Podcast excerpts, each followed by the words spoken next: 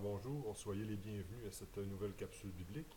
Comme vous vous souvenez peut-être, donc le mois passé, au mois de janvier, nous avons vu euh, Nicodème qui va visiter Jésus euh, le soir.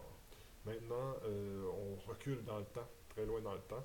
On s'en va voir Abraham. Abraham, plus spécifiquement, le moment où est-ce que Dieu lui demande de sacrifier son fils Isaac.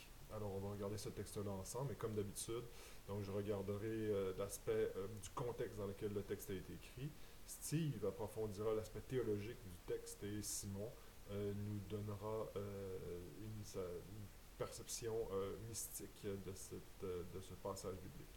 Alors, sans plus tarder, nous allons écouter Steve nous raconter le récit du sacrifice d'Isaac par. Par Abraham.